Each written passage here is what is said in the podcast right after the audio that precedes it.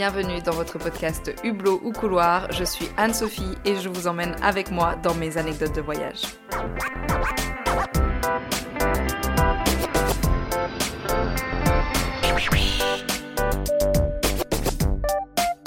Hello la team, j'espère que vous allez bien. On se retrouve pour un nouvel épisode de Hublot ou Couloir et je retrouve une invitée qu'on a eue il y a deux semaines seulement.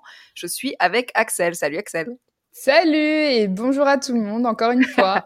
Donc j'ai décidé de faire une série sur la Jordanie. On a fait un premier épisode ensemble euh, sur la Jordanie en règle générale et ton expatriation. J'ai ensuite été très intriguée par un des sujets, donc j'en ai fait un épisode euh, où je parle seul des jeans. Et aujourd'hui, on va parler d'un autre sujet qu'on a évoqué du coup pendant le premier épisode et que je ne savais pas avant qu'on fasse interview, ton histoire d'amour. Oui, tout à fait. Ça va, t'es pas trop stressée pour en parler? Bah, c'est pas, c'est pas très naturel euh, d'être questionné. En tout cas, de pas de savoir quelle question tu vas me poser. Mais euh, vas-y, on y va. Je suis prête. là. Donc, tu m'as dit dans le dernier épisode que tu étais tombée amoureuse d'un bédouin. Oui, c'est ça. Comment s'est passée la rencontre déjà? Alors, je dirais déjà, mais ça, je, crois que je te l'avais déjà dit, ou peut-être que je l'ai dit euh, la semaine dernière. Euh, non, il y a deux semaines, euh, je suis tombée amoureuse du pays avant de tomber amoureuse d'un bédouin. Et je suis tombée amoureuse d'une personne avant de tomber amoureuse d'un bédouin aussi, quand même. Euh, on va pas le résumer à son statut de bédouin.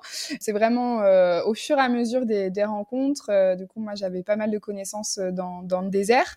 Je passais quasiment tout mon temps euh, avec euh, des hommes, du coup, parce que c'est quand même ceux qui sont plus représentés et ceux avec, qui j'avais plus de facilité puisqu'ils parlent anglais. Et puis, au fur et à mesure des rencontres, eh bien, j'ai rencontré donc mon amoureux qui s'appelle Ahmed. Euh, et, euh, et, donc on s'est rencontrés un soir. On avait en fait on faisait une petite soirée au coin du feu avec euh, avec des amis, etc. La connexion s'est faite vraiment, c'est tout de suite super bien entendu. Et le premier soir, je ne sais pas pourquoi, mais il m'a demandé de faire des tresses africaines. Je sais pas pourquoi. Mais sauf que du coup, il avait les cheveux longs à cette époque-là. Je me suis exécutée, évidemment, à faire des tresses africaines à un bédouin.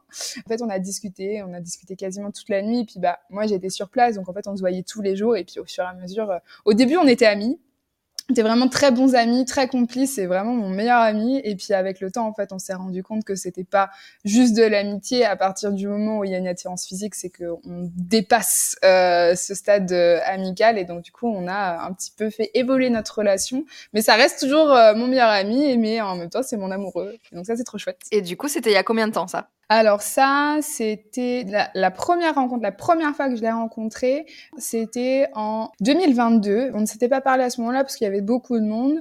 Et après, en fait, vraiment, le, jour où on a vraiment échangé, c'était en janvier 2023. Ok, donc c'est quand même plutôt récent. Ouais, c'est super récent. C'est super récent et, euh, et, donc en fait euh, on n'a pas du tout euh, officialisé tout de suite hein, parce qu'on était amis à la base et, oui. et on voulait garder un petit peu cette petite étiquette d'amis et puis bon après les choses ont fait que et donc en fait officiellement on est ensemble depuis je suis vraiment une piètre euh, personne au niveau des dates, mais ça tombe bien lui aussi. Il n'y a pas vraiment de date parce que ça, on sait pas, il n'y a pas eu de moment où on se dit allez, vas-y, on se met ensemble maintenant à telle date. On n'a pas d'anniversaire de rencontre ou quoi que ce soit. Juste, ça s'est fait super naturellement et c'était courant mai euh, à peu près. Sur, euh, on savait qu'on allait arriver à ça et puis après, moi, je suis arrivée en août ici avec tous mes bagages et puis bah en fait, on habite ensemble. Et comment ça se passe euh, la drague à la jordanienne? Est-ce qu'il y a des trucs un peu différents avec euh, la France, tu vois, dans chaque pays? Par exemple, aux États-Unis, c'est hyper différent le concept de date avec euh, la France. Est-ce que c'est différent aussi en Jordanie? Alors, je peux pas, je sais pas à l'échelle de la Jordanie parce que moi je connais Ahmed, donc euh, voilà. Euh, je sais qu'ici, je sais quand même qu'ici en Jordanie, ils ont tendance à être hyper lover. Mais alors vraiment très lover. Viens, je t'emmène voir les étoiles, ça va être magnifique, patati patata. Bref, on en prend plein les yeux et ça marche, hein. Franchement, ça marche. Euh, concernant Ahmed, lui, il s'est friendzoné tout seul. lui, vraiment, il s'est vraiment friendzoné tout seul parce que on avait pu échanger où lui me disait mais moi j'aimerais bien rencontrer quelqu'un, mais quelqu'un qui, me fait vibrer parce que c'est vrai qu'ici en, en, Jordanie, malgré tout, et particulièrement dans la culture bédouine, le choix de ton conjoint ou ta conjointe ne vient pas en premier lieu du cœur, il vient d'un accord familial et ensuite après tu donnes ton accord si toi tu es d'accord ou pas. Mais euh, mais du coup euh, voilà, on avait un petit peu échangé de ça et moi, je lui avais dit, mais t'inquiète, ça viendra quand tu t'y attends pas. Bref, les belles phrases qu'on sort à tout le monde quand quelqu'un te dit, mais quand est-ce que je vais trouver l'amour? Voilà. Et en fait, aujourd'hui, il me le dit, il me dit, mais euh, je, je savais, t'étais là. C'est juste que bah il fallait du temps, en fait. Euh, je, mais t'avais raison, c'est venu tout seul. Et c'est effectivement vrai, ça, ça c'est venu vraiment tout seul en fait, il est dans la blague, dans la taquinerie, etc. Mais il fait pas avoir euh, des, des, trucs merveilleux, euh, pas du tout. Et c'est là où je dis, il est, il est, c'est le bon copain, quoi, vraiment. Mais moi, j'adore parce que je suis comme ça aussi, donc euh, ça fonctionne bien. Mais c'est propre à lui, sinon euh, c'est plutôt des lovers. Bah hyper romantique. Moi, tu me dis, on va voir les étoiles, ça marche sur moi, c'est sûr. Ben oui, ça marche. Évidemment que ça marche sur tout le monde. Alors moi, ça marche pas sur moi parce que je me dis ah tu te fous un peu de moi là. Mais il y a plein de personnes sur qui ça marche parce que bah le tu vois quand t'es dans le désert, euh, tu te dis viens, je t'emmène voir le coucher de soleil, on va boire le thé, on va manger, passer la soirée au coin du feu. Bah bim, match évidemment ça fait des souvenirs de voyage, tu vois. Et c'est vraiment c'est vraiment ce qui se passe ici. Alors je parle du désert, mais de manière euh, générale en Jordanie. Après, euh, je dis pas que les histoires d'amour sont ne sont pas possibles, preuve en est. Mais euh, mais c'est vrai qu'ils ont tendance à, à être. mais en plus, ils sont sincères. Hein, sur le moment, ils ils proposent, enfin ils ont vraiment envie de vivre ce moment-là, etc. C'est juste que du coup, ils sont dans une, une romance pour moi très accentué, c'est un peu trop, quoi. Ouais. Et ils sont très beaux, tu vois, donc en même temps, dans mes souvenirs, ils sont très beaux. T'es obligé de craquer. C'est vrai qu'ils sont très beaux. Ça, il n'y a pas à dire. Ils sont très beaux, hyper photogéniques. Pourtant, ils ont quand même une vie assez compliquée avec euh, le soleil, etc. Donc, ils pourraient être très abîmés. Mais, bah, ils ont des, des belles gueules, quoi. Vraiment, mm. je, suis désolée du terme, mais c'est vraiment ça. Ils sont vraiment beaux. Euh, et même, euh, même ceux qui peuvent être un peu plus abîmés, bah, en fait, ils sont charmants. Ouais, je confirme. Ok, vous êtes amis pendant plusieurs mois et tout, et vient à un moment donné le bisou. Et comment ça se passe du coup? Est-ce que euh, est-ce qu'il y a une retenue par rapport à, à ça? Parce que je sais que ben voilà, il faut, c'est pas forcément en public, donc euh, comment ça se passe ce premier bisou? Alors, le premier bisou, il a lieu dans une tente bédouine. On n'est que tous les deux et on est, on est en séjour avec des touristes. Voilà.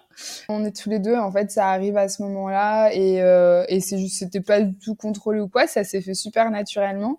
Euh, mais c'est vrai quand même que euh, au tout début, on n'a rien montré pour, pour vous dire quand même.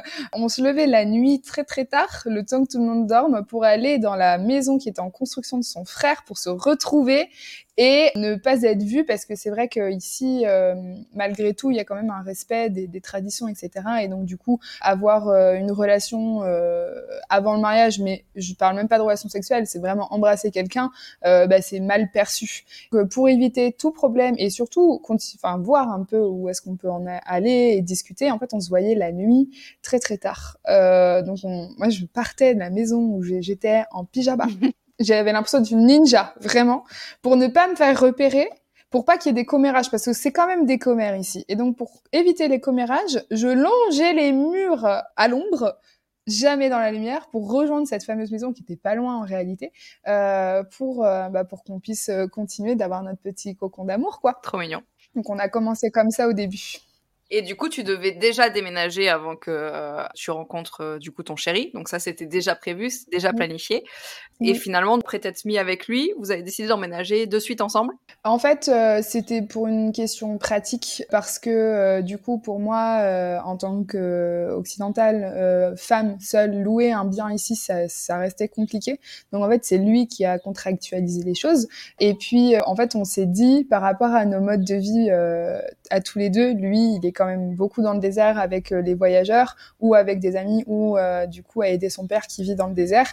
Moi, j'ai mon travail euh, à la maison et en fait, on s'est dit que finalement, avec nos modes de vie tous les deux, et eh ben l'emménagement ensemble, on serait pas sur du H24 au quotidien, ce qui permettait à moi, petite française qui a besoin d'énormément de liberté, d'avoir ma liberté et lui d'avoir aussi sa liberté. Donc en fait, on habite ensemble, mais en temps partiel du fait de la du mode de vie. Et quand il part, en plus, il part dans le désert euh, pendant deux trois jours sans connexion. Du coup, bah moi je fais ma petite vie tranquille. Donc finalement, la marche, elle était pas trop haute parce que parce que ici ils vivent en communauté, on avait déjà finalement vécu quasiment ensemble avant parce que vraiment on est tout le temps tous ensemble. Donc ça ne change pas grand-chose. Pour moi, en tout cas par rapport à Ahmed, ça ne change pas grand-chose. Et puis moi, du coup, bah, je continue de faire ma petite vie à côté. Et puis bah, quand il est pas là, bah, il est pas là. Qu'est-ce que tu veux que je te dise? Je fais mes petits trucs, quoi. C'est trop bien comme compromis. C'est exactement ce qu'il me faudrait. Ah mais c'est vraiment c'est vraiment un pur bonheur. Alors évidemment il y a des côtés négatifs parce que du coup moi je suis loin de ma famille, de mes amis et des fois bah quand il y a des coups de mou et qu'il est pas là, je peux avoir un côté un peu égoïste en disant bah t'es jamais là, euh, moi j'ai besoin de toi, j'ai personne, etc. Alors qu'en réalité, euh, au quotidien, j'ai bien conscience que c'est pour moi c'est l'équilibre parfait parce que de l'avoir tout le temps au quotidien, non, ce serait pas possible, je pourrais pas. Mais lui non plus, il pourrait ah pas. Donc euh, c'est très bien en fait, c'est juste un, un, bon terrain d'entente. Et du coup, tu parles de ta famille justement quand t'as annoncé à ta famille que ok, euh, tu déménages en Jordanie, c'est déjà quand même euh, un gros dos, mais en plus, t'emménages direct avec un mec avec qui tu viens de te mettre dans le désert. Ils en ont pensé quoi?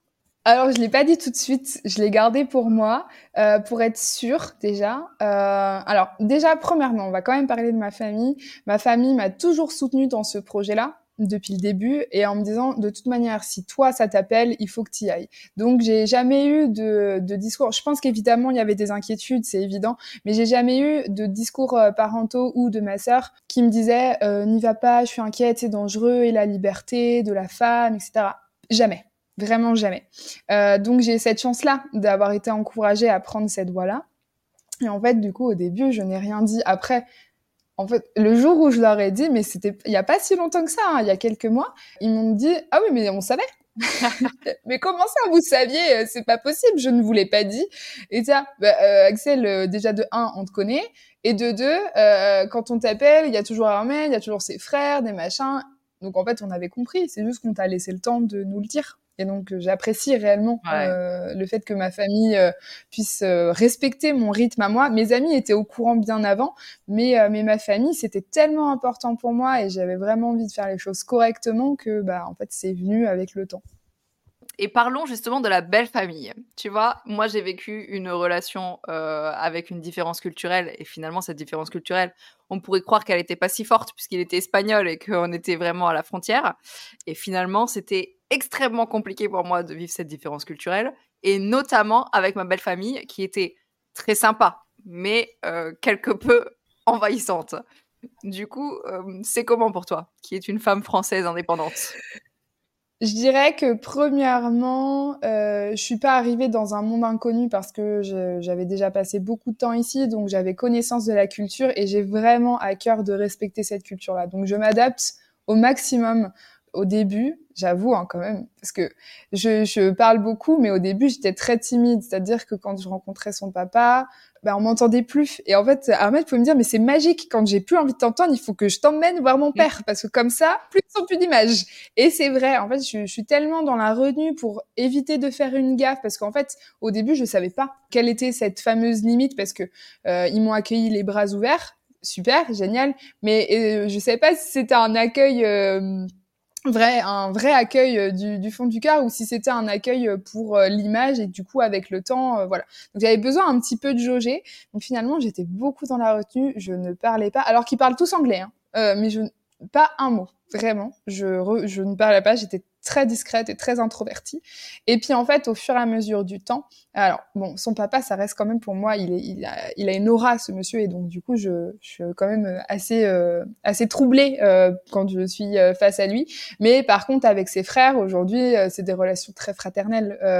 Il y a beaucoup de rigolades, on passe beaucoup de temps ensemble, donc ça, c'est un, un vrai plaisir. Avec ses sœurs, c'est un tout petit peu plus compliqué, mais c'est lié à la maîtrise de la langue. Euh, parce que autant les hommes ici ils travaillent dans le tourisme, donc du coup ils développent l'anglais, donc ils parlent très bien. Autant les femmes, elles ne travaillent pas dans le tourisme. Pour certaines, elles ne travaillent pas du tout. Euh, et donc euh, elles ne maîtrisent pas forcément l'anglais au même titre que les hommes ou pas du tout. Pour ses sœurs, euh, comme les frères ont fait la démarche de leur apprendre l'anglais, du coup elles parlent anglais. Euh, mais on peut pas avoir des très très grandes discussions. Il, y, a, il y a, un manquement de vocabulaire euh, pour pouvoir discuter. Pour autant, sur des échanges, sur des moments conviviaux, il n'y a aucun souci. Et on, on passe du temps ensemble. Donc finalement, j'ai été bien accueillie dans ce cercle familial là. Mais pour autant, malgré cet accueil-là, euh, ce qui est compliqué ici, c'est les candidatons, parce que c'est des vrais commères, je l'ai déjà dit, mais c'est une, une, vérité. Il y a la famille euh, proche, et puis euh, bah, il y a tout le groupe euh, communautaire autour qui y va de son petit commentaire. Ça, c'est le plus difficile, je trouve, à gérer, parce que euh, ben, il faut quand même avoir les épaules solides, parce qu'on peut entendre de tout, en fait. Autant Ahmed que moi, c'est pas que moi hein, qui suis visée, c'est lui aussi. Euh, bah oui, mais ta copine, elle drague tout le monde, alors que c'est pas vrai du tout. Peut être je suis en, t-shirt ou alors euh, juste j'ai été à l'épicerie, j'ai été acheter un truc et puis euh, le mec m'a donné l'argent, je lui ai répondu merci avec un sourire quoi. Voilà, c'est vraiment ça qui est le plus compliqué, c'est pour moi, c'est pas l'intrafamilial, c'est vraiment à l'extérieur de la famille et du coup dans la communauté. Évidemment, pas tous, mais ça fait quand même partie de notre quotidien. Au niveau de ta belle famille, est-ce que tu penses que ça les dérange que tu n'aies pas la même religion que ton chéri? Alors euh, non, j'ai envie de te dire non parce qu'on en a échangé. La première fois que j'ai rencontré sa sœur, c'est la première question qu'elle m'a posée. Elle m'a demandé si j'étais musulmane et moi je lui ai dit non, je ne suis pas musulmane. Elle m'a dit mais du coup tu crois en quoi? Et je lui dis, en fait, c'est juste que toi, tu crois en Dieu. Il t'arrive un truc, tu vas dire, bon, bah voilà, ça vient de Dieu. Moi, il m'arrive un truc, je vais le dire, bon, bah, karma, ou c'est la vie, c'est comme ça. Donc, en fait, finalement, je crois en quelque chose, mais puis je crois juste pas en Dieu, je crois en la vie. Et du coup, elle a réfléchi, elle me dit, d'accord, donc tu crois quand même en quelque chose? Et je dis, oui, oui, je crois en quelque chose. Et en fait, je crois que c'est exactement ça qui est important. C'est pas tant euh, d'avoir une religion, c'est de croire en quelque chose et de se raccrocher à, quelque chose pour eux. Donc ça n'a pas euh, posé de soucis. Après moi, du coup, j'ai des adaptations quand même euh, à faire, c'est-à-dire que bon bah quand on voit les grands-pères, bah je vais pas y arriver avec mon petit t-shirt, mes tatouages partout sur les bras. Non, je vais mettre une petite liquette pour couvrir un peu, bah au moins mes coudes, par respect pour la culture. Mais encore une fois, c'est pas lié à la religion, c'est vraiment un respect de la culture. Et sinon après au niveau de la relation. Euh, par exemple, euh, on n'est pas marié avec Ahmed. Donc normalement, notre relation, elle est, elle est haram. On, ne devrait pas l'avoir cette relation-là. Mais pour autant, lui, dans sa tête, donc bah, déjà, il, il, en parle dans ses prières parce qu'il est pratiquant, mais lui, dans sa tête, c'est pas tant un bout de papier qui fait que c'est haram, c'est plutôt la manière dont il le pense. Donc il me dit finalement, moi, dans ma tête, c'est tout comme, donc en fait, je considère que c'est halal et donc c'est autorisé. Donc c'est encore une fois des adaptations et si lui le fait, en fait sa famille le fait également. Il n'y a pas énormément de, de jugement euh, là-dessus. On n'en discute pas pas tout le temps, voire même jamais. C'était vraiment euh, la première rencontre avec sa sœur. Euh, et puis de manière générale, en Jordanie, les gens ils vous demandent pas de quelle religion vous êtes. Ils vous acceptent comme vous êtes. Mm. Et ça c'est vrai. C'est vrai. Si jamais euh, votre relation évolue et que vous en veniez à, vous marier, comment ça se passe par rapport au mariage? Il y a quelque chose de spécifique pour la religion? C'est-à-dire, est-ce que non, il va pas y avoir de soucis si, si tu n'es pas euh, musulmane pour te marier? Pas du tout. Absolument pas, euh, parce que c'est un mariage civil en fait. Il, y a effectivement des mariages religieux euh, qui euh, qui sont possibles à organiser. Par exemple, donc c'est le mariage religieux, il est c'est la Fatiha et en fait sur ce mariage là, même si moi je ne suis pas musulmane, je pourrais tout à fait quand même faire un mariage religieux parce que je, alors j'ai pas toutes les subtilités, mm. hein, mais il me semble que c'est parce qu'il y en a un qui est, qui est musulman et donc en fait, si moi par exemple j'ai été musulmane, je devrais avoir l'autorisation de mon père pour faire ce mariage religieux. Étant donné que je ne le suis pas, que je suis française, en fait, il considère que je suis catholique. Okay. Alors que c'est pas vrai, mais ils considèrent que c'est ça et donc finalement en fait il y a pas pour eux c'est pas possible de pas croire en quelque chose de pas avoir de religion donc en fait c'est assez binaire c'est musulman catholique voilà donc c'est ça ça serait possible mais après sinon c'est des mariages civils donc dans ce cas-là, en fait, on, passe, euh, on passe euh, à l'équivalent de la mairie. Alors c'est pas la mairie ici, mais l'équivalent de la mairie. Et après, du coup, c'est des démarches à faire reconnaître pour moi en France auprès de l'ambassade, etc. Mais on n'en est pas là, hein, tranquille. Tranquille. mais c'est drôle. Hein. Soit t'es catholique, soit t'es musulman, soit t'es juif. Enfin, faut que t'aies une religion. J'ai l'impression que ça c'est vraiment un truc jordanien que j'ai pas vu dans d'autres pays, tu vois. Dans d'autres pays musulmans, enfin, j'ai l'impression que qu'ils savent que tu peux être athée, tu vois. Mais la Jordanie, j'ai l'impression qu'ils veulent absolument que tu crois en quelque chose, tu vois. Genre, c'est hyper important pour eux, peu importe, tu crois en ce que tu veux. Mais il faut croire en quelque chose. C'est un peu superstitieux presque. Ouais, en fait, c'est ça. C'est, je pense que c'est lié à ça. Alors après, c'est encore une fois très individuel parce que la religion, c'est hyper mmh. individuel. Mais quand même, euh, la, la, la Jordanie, c'est un pays qui est hyper croyant euh, et, euh, et ils s'en remettent beaucoup à Dieu. Donc finalement, et, et, et, au quotidien, mais je pense que sincèrement, en plus, ils ne le conscientisent pas tous, parce que quand tu dis Inch'Allah à chaque fin de phrase, c'est que tu t'en remets à Dieu à chaque fois. Euh, donc il y a un lien vraiment très particulier avec euh, le, la religion euh, de manière générale. C'est presque incompréhensible de vivre sans ça, parce qu'ils sont, c'est vraiment très intégré. Donc pour eux, ils se disent, ben non, mais du coup, si tu crois en rien, qu'est-ce qui se passe, tu vois euh, ouais. Et en fait, c'est même, tu vois, la question, ça peut être, euh, est-ce que tu crois à la vie après la mort? Si tu réponds non, dire, ben, mais tu crois en quelque chose. C'est vraiment même pas lié à la religion, c'est juste, euh, est-ce que tu crois en la réincarnation? Est-ce que tu crois à la vie après la mort? Est-ce que tu crois aux esprits? En fait, c'est vraiment tout ça. C'est une question de croyance plus que de religion. C'est le fait de croire qui est mm. important. Moi, franchement, de manière très terre à terre, je me dis, c'est un petit peu la manière de se dire, euh, c'est pas vraiment moi, c'est Dieu, tu vois c'est lui qui décide. Mais moi, c'est ma manière de voir les choses parce que euh, parce que voilà, j'estime que je suis quand même actrice de, de, mes propres choix et de ma vie, même si euh, il y a des choses que tu conscientises pas forcément. Mais ici, c'est pas vraiment comme ça. Donc faut l'accepter. Ça peut amener des situations euh, assez assez rigolotes euh, qui, qui, au quotidien sont usantes euh, pour moi, mais euh, mais qui peuvent être drôles quand même au, de prime abord. Ok. Dans ta vie quotidienne avec ton chéri, est-ce qu'il y a des différences culturelles? J'imagine que tu as déjà été en couple et que tu as déjà habité avec quelqu'un en France.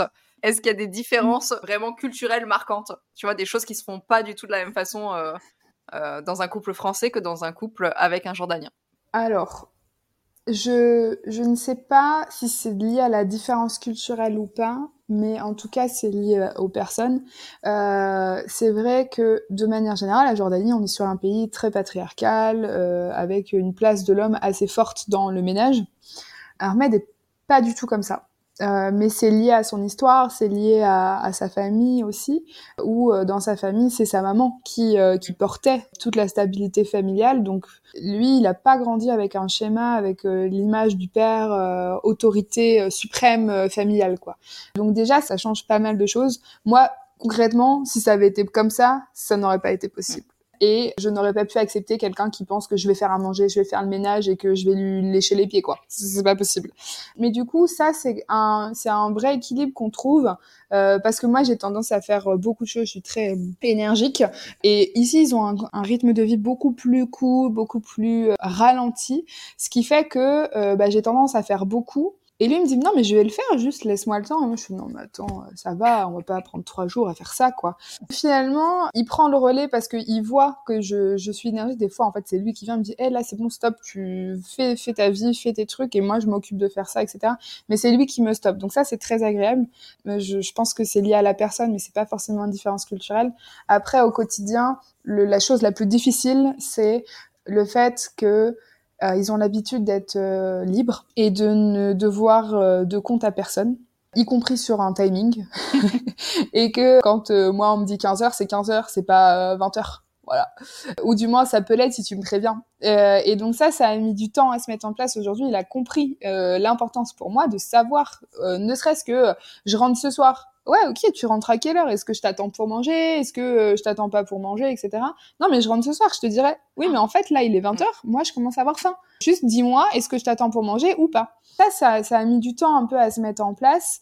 Il y a encore des petites piqûres de rappel à faire, mais en fait, je me suis dit, en fait, euh, si je vois que, parce que moi, je mange toujours à peu près à la même heure, entre 20h et 21h30, si je vois que j'ai faim, qu'il est dans ces eaux-là, je l'attends pas. Tant pis je mange. Je mange et en fait je fais bien parce que parfois il arrive une heure, une heure et demie après. Donc euh, je fais bien et après il est content, on repartage le repas, juste je mange pas en même temps que lui, on repartage le repas, mais voilà. Ça je pense que c'est l'une des choses les plus difficiles pour, euh, pour moi. Après en fait c'est plein de petits détails au quotidien, c'est-à-dire que ici, euh, mais ça c'est vraiment lié à moi, ils dorment avec du bruit et de la lumière. Mais alors, lumière pleine balle. Moi, c'est pas possible ça je me réveille dans la nuit, qu'il y a lumière pleine balle, mon cerveau, il va comprendre que je suis réveillée, euh, enfin que c'est le jour, et donc du coup qu'il faut que je me réveille, et derrière, bah ma nuit, euh, je, je, je, ne l'ai pas, quoi. Donc euh, donc ouais, c'est des petits détails comme ça. Après après ouais, je pense que la principale différence culturelle, c'est le timing. le fait de prévenir la personne. mais en tout en tout genre, c'est pas juste me prévenir quand t'arrives, c'est juste que bah euh, tu me tiens au courant quoi. Enfin, je, moi ça me paraît tellement logique, tu me tiens au courant. Voilà, juste moi je te dis bon bah aujourd'hui je vais je vais à Akaba, je te dis quand je rentre. Voilà, c'est tout. Juste euh, quelque chose comme ça. Et c'était, c'était pas du tout intégré ici. Euh, donc euh, ça. Et puis, et puis c'est tout en fait. Sinon, ben, en réalité, on a une très, on a une très grosse différence culturelle, mais on s'y adapte tellement bien tous les deux à nos cultures différentes. Et en fait, on n'a pas le choix parce que on parle anglais entre nous on n'a pas nos langues maternelles. Donc parfois, on manque de subtilité dans les échanges et on n'a pas le choix de que de, de, de prendre le temps, de s'arrêter, de ne pas s'énerver. Alors pour nous qui sommes de base assez sanguins, ça demande énormément de d'énergie et en même temps, euh, ben, on y arrive parce qu'on arrive à construire des bases euh, solides, sans énervement, en fait sans euh, reprocher à l'autre sa différence culturelle parce qu'on prend le temps de comprendre l'autre. Et à partir du moment où on arrive à poser les bases en disant, bah en fait, moi je t'explique moi, euh, au début, j'ai vraiment fait ça. Je dis, moi, je t'explique que partager un repas, c'est très important pour moi. J'ai toujours mangé avec mes parents, ma sœur. Euh, en France, c'est vrai que c'est très instauré, le fait de passer un moment de famille au moment du repas. Ici, pas du tout. Et au début, pour moi, c'était compliqué parce que du coup, il y avait des soirs où bah, je l'attendais, je l'attendais parce que j'avais vraiment besoin de partager ce repas-là pour discuter. Et en fait, ça n'arrivait pas. Donc j'étais déçue. Et donc finalement, quand je lui en ai parlé, je lui ai dit que c'était vraiment important pour moi, que c'était un moment où je parlais de ma journée, où on échangeait, etc. Et ben du coup, on a instauré euh, des, euh, des repas français. Genre, il me dit allez, on mange, on mange repas français aujourd'hui. Et donc là, du coup, c'est un moment où on se pose, on prend le temps, parce qu'en fait ici, quand on mange, on mange vite, on parle pas. Donc en fait, on a des repas euh, d'ici et des repas français. On a ce mix-là. Euh, les repas français, généralement, c'est apéro, quoi. euh, et euh, on fait ce petit mix-là et on essaye de construire bah, une belle mixité culturelle en, en se comprenant l'un l'autre. Oui, c'est très beau ça. J'aime beaucoup. Comment est-ce que vous voyez l'avenir maintenant? Alors, ben là, c'est un peu compliqué de voir l'avenir. Alors quand je parle, quand je dis ça, euh, je parle plutôt de l'avenir financier, etc. Euh, parce que bah, le conflit euh, à Gaza a vraiment mis un gros coup d'arrêt sur le tourisme ici en Jordanie. C'est marrant parce que hier, il m'a dit, on s'en fiche du tourisme. Viens, on va élever des chèvres et des moutons dans le désert. Et j'ai été tentée. J'ai été tentée par l'idée en me disant, mais c'est vrai, pourquoi je m'embête à travailler comme une acharnée alors que ça, ça, y a, y a pas, pas de tourisme actuellement? Je pourrais reprendre ça plus tard. Vas-y, viens, on y va. Et après, je me suis dit, j'ai quand même besoin d'un peu de connexion, etc.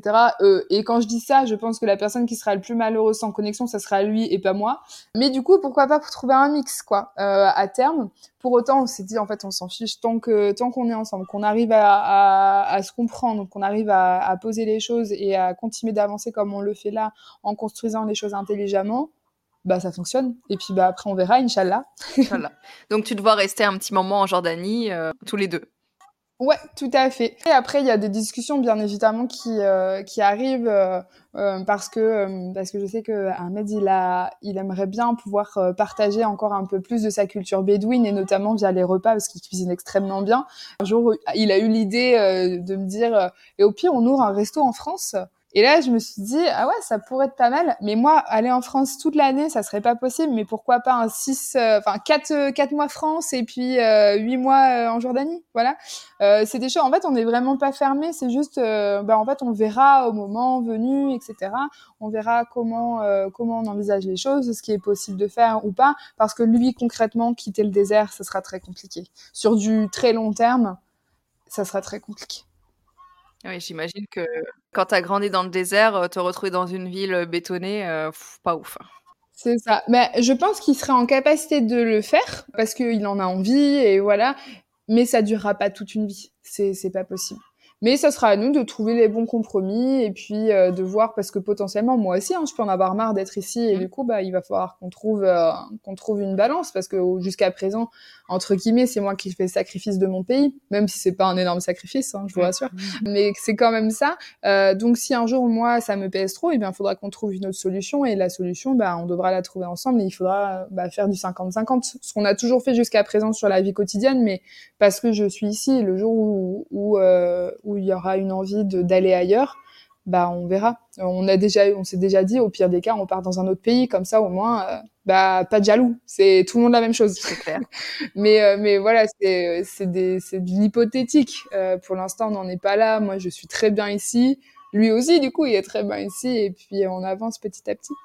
Alors Axel, tu sais qu'il n'y a pas de tabou dans Hublot Couloir, donc on, on part sur euh, une thématique euh, un peu plus euh, touchy peut-être.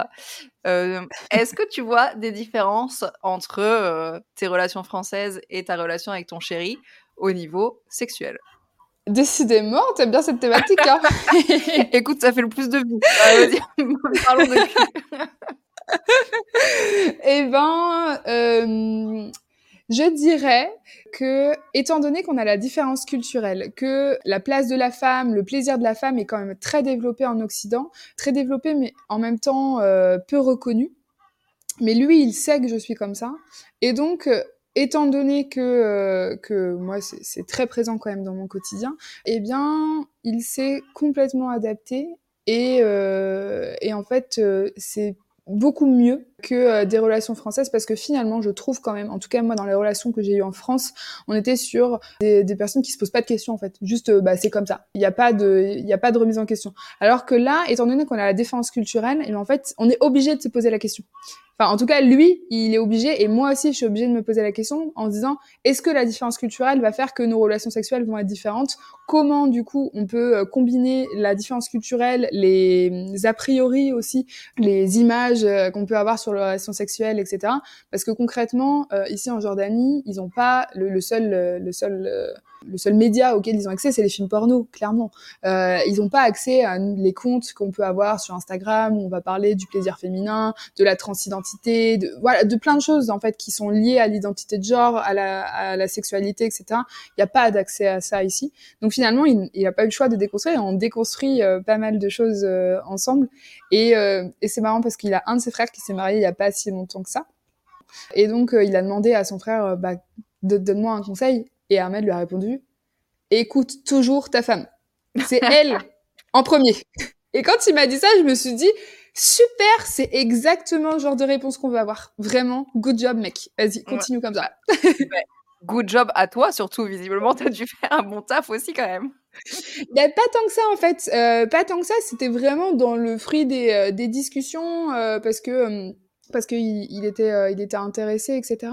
Par rapport, en fait, c'est vraiment, il y, a, un décalage entre euh, la société patriarcale de la Jordanie et euh, du coup ce petit bout d'homme qui est un peu particulier quand même, qui lui se dit mais moi je suis pas comme ça et moi en fait juste je veux comprendre, je veux je veux qu'on puisse s'épanouir tous les deux, etc. Et donc du coup qui prend le temps et qui en plus va chercher par lui-même parce que parfois il veut pas me demander mais il veut m'étonner. Il est fort.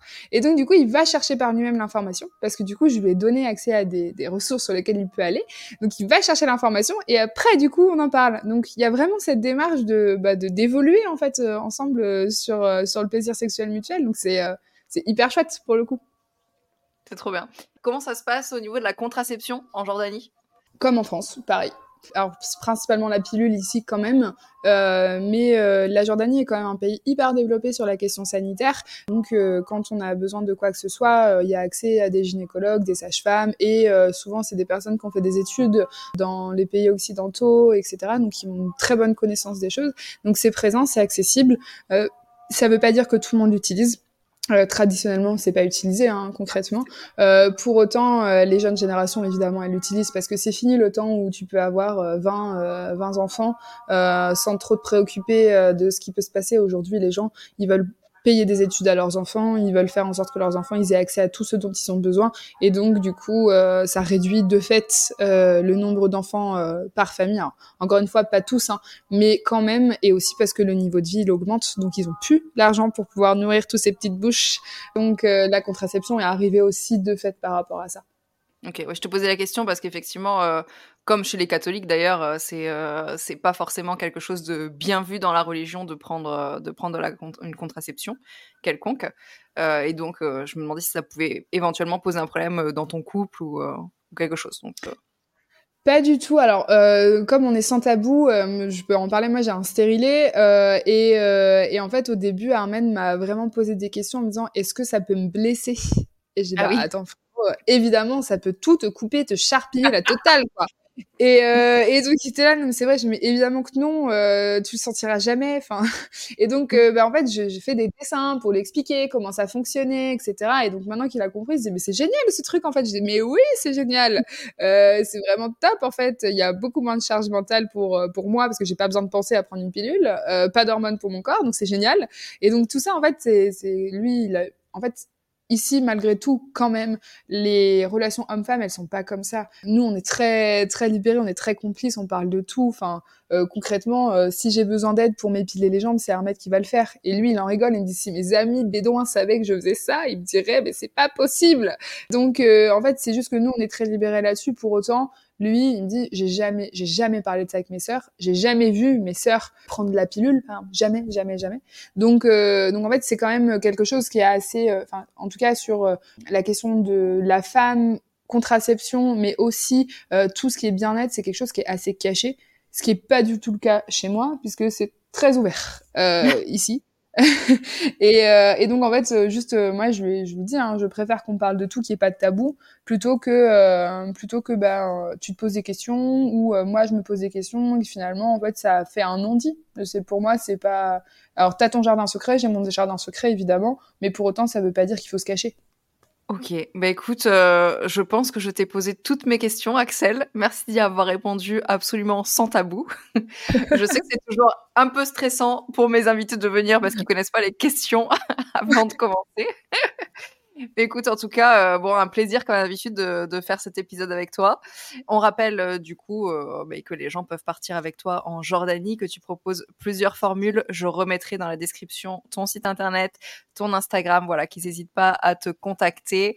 Parce que du coup, tu connais tout le monde sur place, donc il n'y a, a, pas plus calé que toi pour, pour organiser un voyage à nos compatriotes français.